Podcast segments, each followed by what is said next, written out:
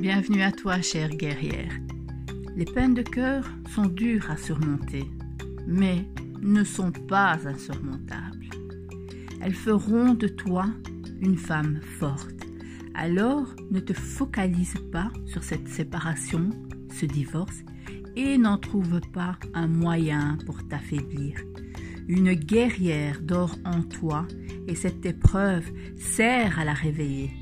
Fais connaissance avec elle car elle est ta meilleure amie.